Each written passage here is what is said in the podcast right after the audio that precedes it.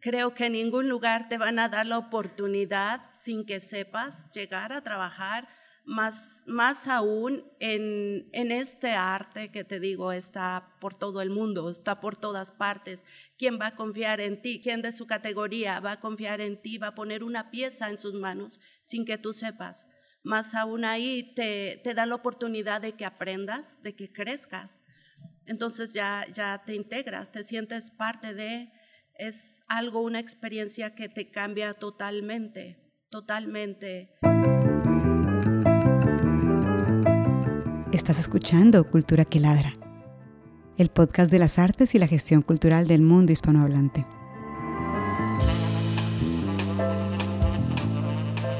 Soy Jenny Rodríguez Peña y en cada episodio te traeré poderosas experiencias de las artes y del sector cultural de uno y otro lado del océano.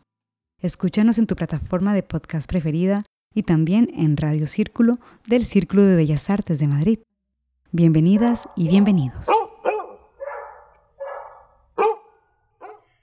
Sí, soy Jenny y soy su anfitriona, directora de Crisol de Culturas y les agradezco silenciar sus celulares. Hoy comenzamos diciendo que este es un episodio diferente.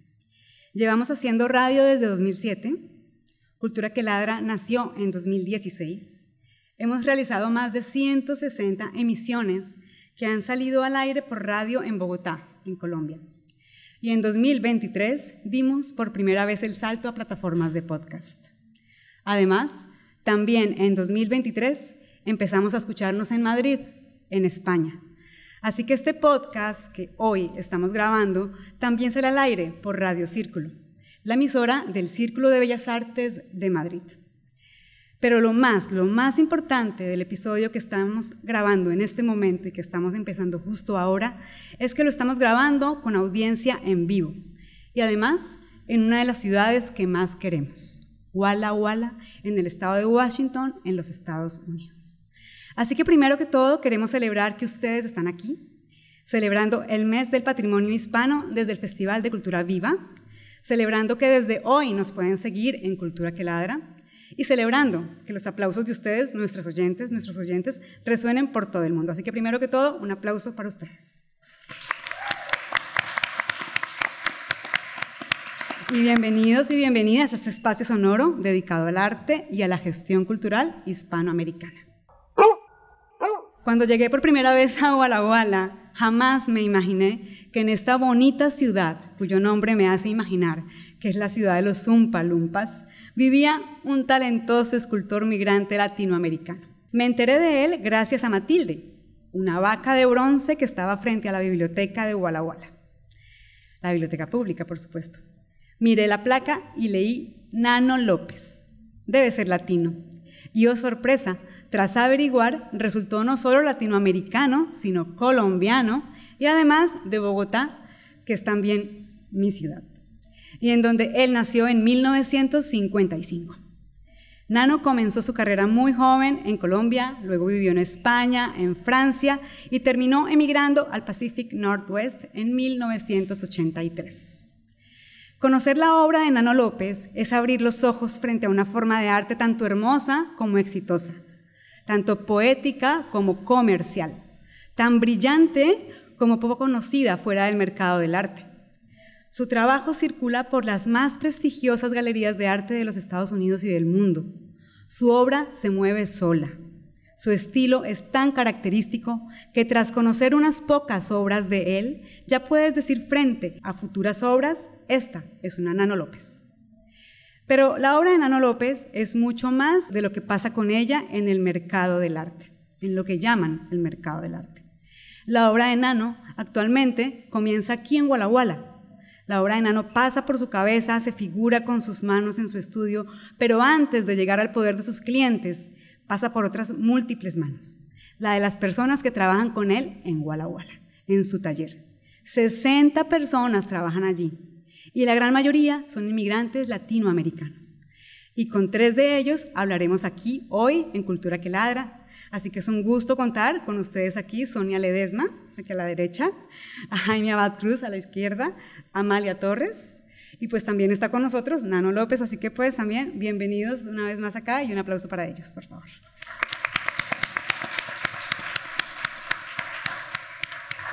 Bueno, Sonia de Michoacán, Javier de Oaxaca, Amalia de Colima, todos de México. Entonces, bienvenidos. Entonces, pues hoy vamos a introducirnos en lo que ellos hacen y en cómo el arte se ha introducido en sus vidas y cómo les ha transformado su realidad migrante. Primero que todo, Sonia, quisiera darte la palabra a ti. Cuéntale a las personas que nos escuchan cómo es el proceso de hacer una escultura de Nano López y por qué se necesitan 60 personas para lograrlo. El proceso de tener una pieza de arte del señor Nano es una responsabilidad, pero a la vez es entrar en el, en el arte de Nano, porque es algo realmente su arte. Es, es un arte que vale mucho, es un arte muy hermosa. Entonces, esta, tener una pieza de él en tus manos y trabajar en esta pieza pues es ahora sí que un honor, pero a la vez una responsabilidad, porque eh, como lo acabo de decir, su arte es, una, es un arte que vale mucho, es, es algo muy, una experiencia única. Ya no es ser espectador, ahora es estar en, dentro del arte. Se ve desde diferente punto de vista, se aprecia más. 60 eh, personas trabajando ahí, pues es todo un proceso, como Jenny acaba de explicar. Todo tiene su procedimiento. Primero, pues por nano, después tiene otros pasos, otros seguimientos. Y pues 60 personas es porque él es un artista, es un artista internacional, no es alguien que su cultura se queda nada más dentro de Iguala Se, se va a diferentes países, a todo el país, tiene galerías en muchas partes del país, entonces pues necesita muchas personas para trabajar, pero es, es algo excepcional, una experiencia única trabajar con él en su arte. Y bueno, y si le puedes decir a los oyentes, los procesos son básicamente este, este, este y este, para que ellos entiendan de qué va la construcción de la obra, resumido, ¿cómo lo puedes decir? Bueno, ya cuando Nano trabaja en su pieza, él dice, ya está listo para que esta pieza salga al mercado, ya está listo para las personas. De ahí pasa a otro lugar donde se fabrican los moldes para esta pieza. Después del molde pasa al área que es de producción donde nosotros trabajamos, es donde sale la pieza en cera, es donde nosotros estamos perfeccionando la pieza, estamos trabajando en la pieza antes de ser llevada para convertirla en bronce a la fundidora. Después de esto, la pieza, después de que nosotros trabajamos en ella, la pieza pasa a la fundidora para ser transformada en bronce. Después de ahí regresa al taller, al estudio de Nano. Ahí pasa otra vez por otro paso más, eh, donde en metal le dan todavía, la perfeccionan, la pulen. Después de que ya está lista, entonces sigue el paso de, los pintores, de los que la pintan, y después de ahí, pues la pieza ya queda lista para empacarse o para exhibirse. Este es el procedimiento resumido, muy resumido. sí, no lo dudo, súper resumido. Y bueno, eh, ahora hablemos pues de Amalia. Amalia es la encargada de enseñar a los nuevos trabajadores cuando llegan en el área de pintura de las piezas. Y ella, a sus 38 años, lleva 14 años siendo migrante. Eh, tras dedicarse a cuidar a su madre hasta su fallecimiento, Amalia decidió cruzar la frontera con 24 años de la mano de su hijo, que en ese entonces tenía 6 años. Llegó a Pasco, a donde una de sus hermanas, y trabajó allí en cultivos de cebollas. Luego se enamoró y conoció al que hoy es su esposo. Se mudó a Walla Walla. Aquí empezó con cultivos de cebolla también, limpieza, cultivos de papa, uva, hasta que llega a Nano Arts en 2016. Y con esa trayectoria, pues Amalia está aquí. ¿Qué es lo más emocionante, Amalia, de tu trabajo y cómo te sientes al enseñar a otros migrantes que como tú alguna vez tuviste que aprender? Ante todo, hola, buenas tardes. Pues ah, la pintura, este, tengo siete años trabajando en Nano Art y el procedimiento de la pintura es algo imaginable, algo maravilloso, que yo no sabía que tenía ese talento. Yo no sabía nada de pintura, o sea, nada de arte. Y al llegar ahí te das cuenta, tienes mucho talento para explotar en ti mismo, te conoces, a cesarte y te diciendo, wow, yo me quedé. Dije, ¿yo puedo hacer esto? No. y hasta soñaba las piezas que me tocaran, sí. como que me, que me, manden un bobby. Ay, no. Que es un Soñaba gatitos. Empecé con gatitos y dije yo, no voy a poder. Y después sí voy a poder. A enseñarle a los demás el mismo procedimiento, llegan igual que uno, nerviosos, y dicen, no puedo, claro que sí puedes, claro, mira, hazle así, aplica así, quítale así, verás que sí se va a poder. Ya con el conocimiento que uno tiene, con el aprendizaje que te enseñaron a ti, vas enseñando a otras personas más. Y llegan, o sea, sí se puede, claro que sí se puede. Maravilloso. Y, y, claro, porque me imagino que también, asimismo, cada migrante nuevo con el que te encuentras también es un mundo, una historia, y tú me imagino que te comprometes con esa enseñanza en un momento determinante de sus vidas, ¿no? Claro, claro, porque todos ahí en el tolda de Nanonars, ahí la mayoría somos migrantes. Exacto.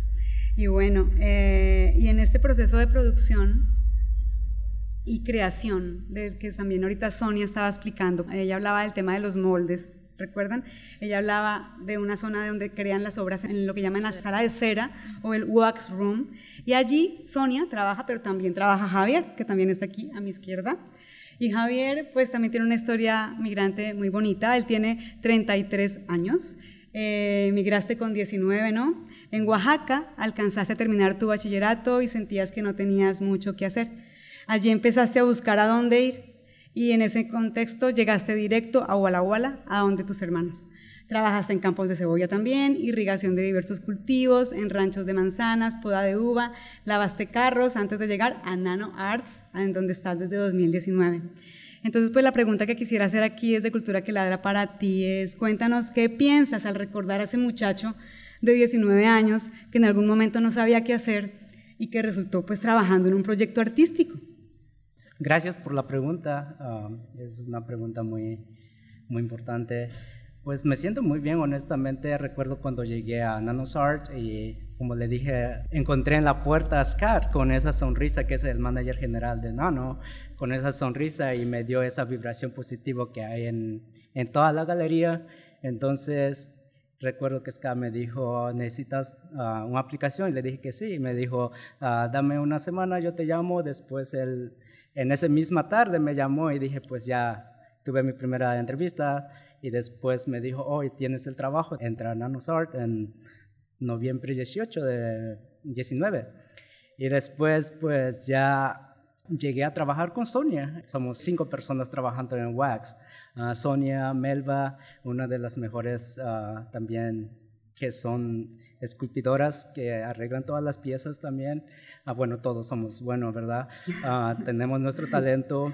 Entonces aprendí de ellas, incluso también María Alarcón es una de las líderes que me enseñó a mí y que trabajó muy cerca con Don Nano. Y era, para mí era un orgullo, honestamente, un placer trabajar bajo María Alarcón, que era mi líder, y trabajando bajo Nano, que es el artista, y eso uh, me llevó a tenerle amor al, al arte de, de, Nano, porque sabía que si hacía bien mi trabajo y escuchaba todo lo que ellos me decían, el arte iba a quedar como Nano quería, porque técnicamente es, como, es su arte, tenía que seguir las reglas como Nano quería sus artes. E incluso eso es lo que me hace estar aquí. Llevo tres años eh, aquí con Nano. Es un placer trabajar para él. Siento él inmigrante, yo inmigrante también. Así me siento orgulloso, honestamente, porque pues él me ayuda y yo lo ayudo haciendo sus trabajos también y es como los dos nos ayudamos, ¿me entiendes? Es un placer trabajar con él, honestamente. Y para tu, tu propia vida, o sea, ¿qué significa un poco? ¿Te sientes parte del arte? ¿Te sientes un poco artista? Uh, sí, es, eh, créame sí, porque al hacer su arte de él, pues te sientes como un artista también, incluso Ah, a veces cuando miro su YouTube de Nano y digo, oh, yo sé hacer ah, lo, que, lo que Nano exhibe porque yo lo hacía y ellos me enseñaron a hacerlo. Entonces te sientes bien que tu arte, lo que tú has tocado también va en otras galerías el otro lado y dice, te sientes como un artista y dices, pues te sientes parte de su proyecto, de él. Bueno, y pues Sonia, como ven, le estamos dando aquí la voz prioritariamente a los eh, migrantes que están trabajando con Nano, porque ya al final va a llegar el momento para que Nano nos cuente algunas cosas, porque también obviamente habrá un momento en el que queremos escuchar todos a Nano. Y Sonia, tu historia migrante comienza cuando tienes 23 años, ¿no? ¿O hace 23 años? Hace 23 años que llegué a este país. Comienzas en California, luego pasas por Oregon, migraste con tu ex esposo, quien creció en California. Y cuando viniste desde Michoacán, estudiaste allá un técnico en contabilidad. Luego comenzaste estudios que no terminaste en la Universidad de Morelia, pero decides migrar. Migras, comienzas a trabajar en una guardería, luego empacando frutas, supervisando pedidos de la fruta que luego se exporta, eh, revisando el azúcar también de las frutas en un invernadero y ahora esculpes la cera de los moldes hasta el proceso en la wax room o la sala de cera. Entonces ahora haces parte de un proceso de arte, de un proceso creativo. ¿Qué significa para ti trabajar en Nano Arts y cómo esta manera de ganarte la vida ha transformado tu experiencia migrante? Pues imagínate, yo cuando pienso en el arte de Nano, pienso en su arte como un arte sin fronteras, como el arte que rompe barreras. No hay fronteras porque, como lo habían mencionado, todos los que estamos ahí son migrantes, todos somos migrantes. Entonces es una experiencia, como lo dije anteriormente, única, porque es como ir a una escuela. Es una escuela, la verdad, cuando empiezas a trabajar ahí todo este proceso, porque Nano nos da la oportunidad de aprender su arte. Entonces, Creo que en ningún lugar te van a dar la oportunidad sin que sepas llegar a trabajar, más, más aún en, en este arte que te digo está por todo el mundo, está por todas partes. ¿Quién va a confiar en ti? ¿Quién de su categoría va a confiar en ti? Va a poner una pieza en sus manos sin que tú sepas. Más aún ahí te, te da la oportunidad de que aprendas, de que crezcas. Entonces ya, ya te integras, te sientes parte de es algo, una experiencia que te cambia totalmente, totalmente. Y aparte te identificas con su arte porque no es algo que es propio de su país o no es propio de un lugar. Su, su arte eh, se conecta con la naturaleza, se conecta con el universo, con el mundo. Y pues todos somos, de alguna manera, formamos parte de. Entonces es algo que te cambia la vida es algo que te cambia. Yo este, te digo, tengo esta experiencia que me ha cambiado mucho la, la vida porque veo el arte diferente. Antes era admiradora del arte, era receptora, ahora no, ahora soy parte de... Es algo único. Maravillosa experiencia. Y yo creo que ese es el momento también, el momento de, de Nano. Pero para pensar en Nano, antes de yo preguntarle algo, quisiera invitar a Sonia, a Amalia, a Javier, a que le pregunten a Nano eso que le han querido preguntar quizás hace tiempo y no se han atrevido, y, o, una curiosidad vital, lo que sea que le quieran de pronto indagar. Entonces yo hago esa pregunta primero a ustedes para que le pregunten a Nano algo y yo luego ya haré la mía. Y pues no sé, Amalia, empecemos por ti. Yo le quiero preguntar por qué le pone complementos como de instrumentos a las piezas por diversión. Todos los, elementos que pongo en las piezas son ah, casi todos intuitivos, o sea que no, no, comienzo con un concepto, más bien uh, respondo a lo que hay por todas partes. Y ah, los instrumentos son chéveres, por eso acaban ahí. Y bueno, Sonia o Javier, ¿qué le quieren preguntar a Nano? ¿Qué siente que tiene 60 empleados trabajando para su compañía? Somos un montón. chévere, por supuesto que podamos, hemos llegado a ese tamaño por hay muchos pedidos y lo que es un placer también obviamente es, uh, creo que 54 son latinos, o sea que no tenemos muchos gringos. uh, y eso no ha sido por ninguna, no ha sido intencional, como quien dice la gente, con explicaciones y, y así es, la mayoría son latinos. Y bueno, Sonia, tu turno. Yo quiero preguntarle, ¿por qué eligió Walla Walla para que sea la casa de su arte? Pues yo no elegí bueno, aquí caí, como quien dice. No, porque yo estaba en, Portland, Oregon, primero, y trabajaba por una fundición que la mitad de la fundición es aquí, bueno, bueno, Mike Maiden, Maiden Burns. Entonces supe, no, no, actually, lo que pasó es que andaba haciendo alargamientos para las fundiciones, una fundición en Oregon, Ya, y vine a, hacer un alargamiento aquí para esta fundición, la misma que tenía la mitad en Portland, la mitad aquí. Y oí que había otra fundición aquí en Walla Walla, que era Walla Walla Foundry, que es mucho más uh, contemporánea, más uh, arte conceptual. Y me interesaba más. Es, uh, es, curioso, obviamente, porque estaba en una ciudad más grande, vine a una ciudad más pequeña que trabajaba para arte más internacional, más, más interesante para mí. Y por eso acabé pidiendo trabajo en Walla Walla Foundry y vine a trabajar para ellos. Pensé que por un año, pero bueno, trabajé para ellos por un año, pero me quedé aquí. Interesante, no, no sabíamos esa parte de su vida, aun cuando estamos conviviendo con él casi diariamente, pero es algo muy, muy interesante. Claro, claro. Creo que todos tenemos una linda historia que contar sobre cómo llegamos a Walla Walla y para eso podríamos hacer otro episodio de Cultura que Ladra en un futuro.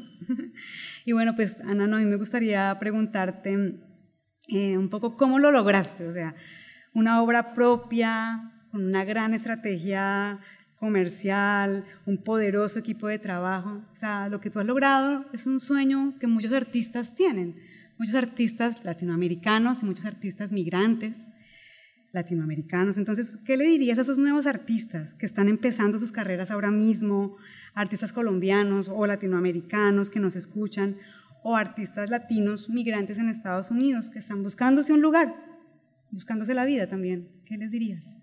lo que yo siempre digo, lo, tal vez algo que estoy más agradecido que nada es simplemente tener la pasión. Lo que siempre tenía es eso, una pasión por el arte súper fuerte desde que tenía 16 años. Y cuando tienes pasión, no, nadie te va a empujar a hacer algo, uno lo quiere hacer. Y lo quiere hacer así, haga plata o no haga plata. Entonces, el amor por el arte es básicamente lo que puedo decir. y en general he tenido también suerte de que todas las, ah, todos los aspectos del negocio me han interesado, me parecen un reto que es interesante. Ah, entonces, ah, la parte comercial, la parte de contabilidad, todo eso siempre me, me, parece chévere, me parece interesante y mágico. Y siempre tratar de hacer lo mejor que uno puede. Y como digo, esa pasión detrás es lo, es lo más importante. Yo no puedo aconsejarle a nadie que, que haga esto o lo otro. Lo importante es tener la pasión y, seguir. Seguir para adelante. Es interesante porque Cultura que Ladra es un programa eh, especializado en las artes y la gestión cultural. Entonces, por eso nos interesa mucho entender detrás del artista qué es lo que hay, qué, qué, qué, cuáles son las pulsiones, pero también las estrategias que logran que su obra o su trabajo o sus proyectos realmente sean sostenibles, duren en el tiempo, les permita vivir de ellos, le permita dar trabajo a otros. Entonces, es fundamental lo que nos dice Nano, porque claro, él nos habla de la pasión, pero también nos habla de, una curiosidad por saber cómo funciona eh, lo comercial, cómo funciona el mercado y el arte y, el dinero en el contexto en el que él se mueve. Y bueno, esa combinación es la que le permitió pues hacer lo que, lo que tiene ahora, ¿no? Y pues en ese sentido, más que consejos que sabemos que eso cada ser humano es distinto y, y decide cómo, cómo desarrollar el arte y la gestión de su arte en su vida, pero sí que es una gran fórmula o una gran mezcla la que has logrado, Nano, y pues muchas gracias por compartirla aquí en Cultura que Ladra. Eh, ya estamos llegando al cierre del programa. No sé si antes de que yo me despida, Sonia, Javier, eh, no sé, Amalia, ¿quieren decir algo más? A Nano, a los oyentes que nos escuchan. Yo, pues, ¿qué les puedo decir? Estamos ahí en Nano Art, este, hay, hay una galería, está abierto por si gustan ir un, día, hablar, hacer una cita o algo, mirar el arte, las piezas, lo que hacemos. Está abierto para todo el público. Yo sí tengo una pregunta más para Nano. Adelante. ¿Cuál es su pieza favorita? Ah, qué buena pregunta. Ya casi que no puedo contestar eso. uh, tiendo a decir que el, ah, Mandor y María Alma son mis favoritos, pero muchos otros son, no hay favoritos. Entiendo, todo, todo es bello. Eh, sí, también para ustedes, pues los invito a conocer más de Nano Arts, a conocer más acerca de él, de su arte en verdad les, les va a gustar y como lo acaba de decir Amalia, está el estudio, está dentro del estudio, hay una galería en, verdad impresionante. sería bueno que vinieran a conocerla y pues conocer más de, su arte. Muchas veces no sabemos lo que hay aquí, no sabemos lo que tenemos en, el lugar donde vivimos.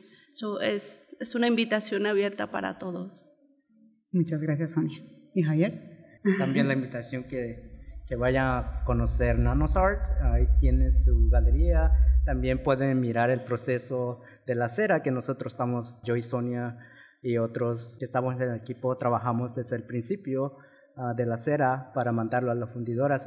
va a mirar todo el proceso para llegar a un producto final.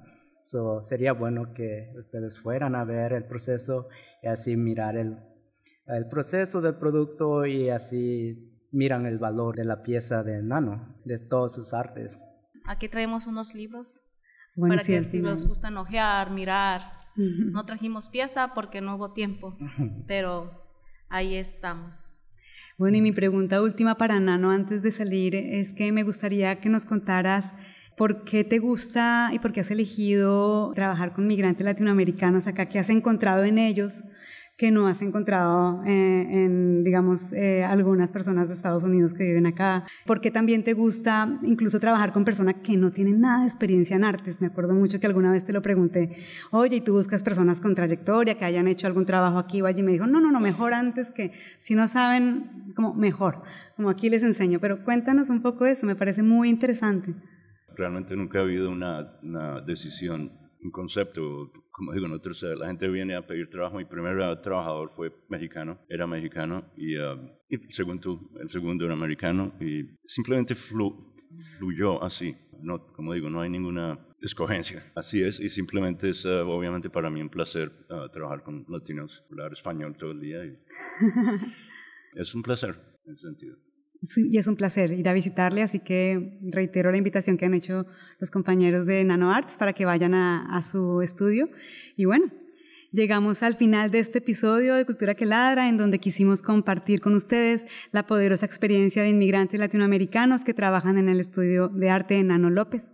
Porque sí, Nano es el artista, pero a su manera también lo son esas personas que eh, están y hacen parte de su equipo. Los artistas detrás del artista, los procesos de creación detrás de la obra, la vida en los campos del arte detrás del sueño americano. Gracias Nano, Amalia, Sonia Ledesma, Javier Torres por estar aquí en Cultura que Ladra. Muchas gracias. Les invito a escucharnos en el próximo episodio y a seguirnos en las plataformas de podcast, buscando Cultura que Ladra en Spotify, Apple Podcast, Google Podcast, Amazon Music y iBox también en España. Esto fue Cultura que Ladra. Es una producción de Crisol de Culturas, dirigida por mí, Jenny Rodríguez Peña, y editada por Natalia Mera Sandoval. La música es de Boa Lunar. Síguenos en las redes sociales de Crisol de Culturas y búscanos con el hashtag Cultura que Ladra.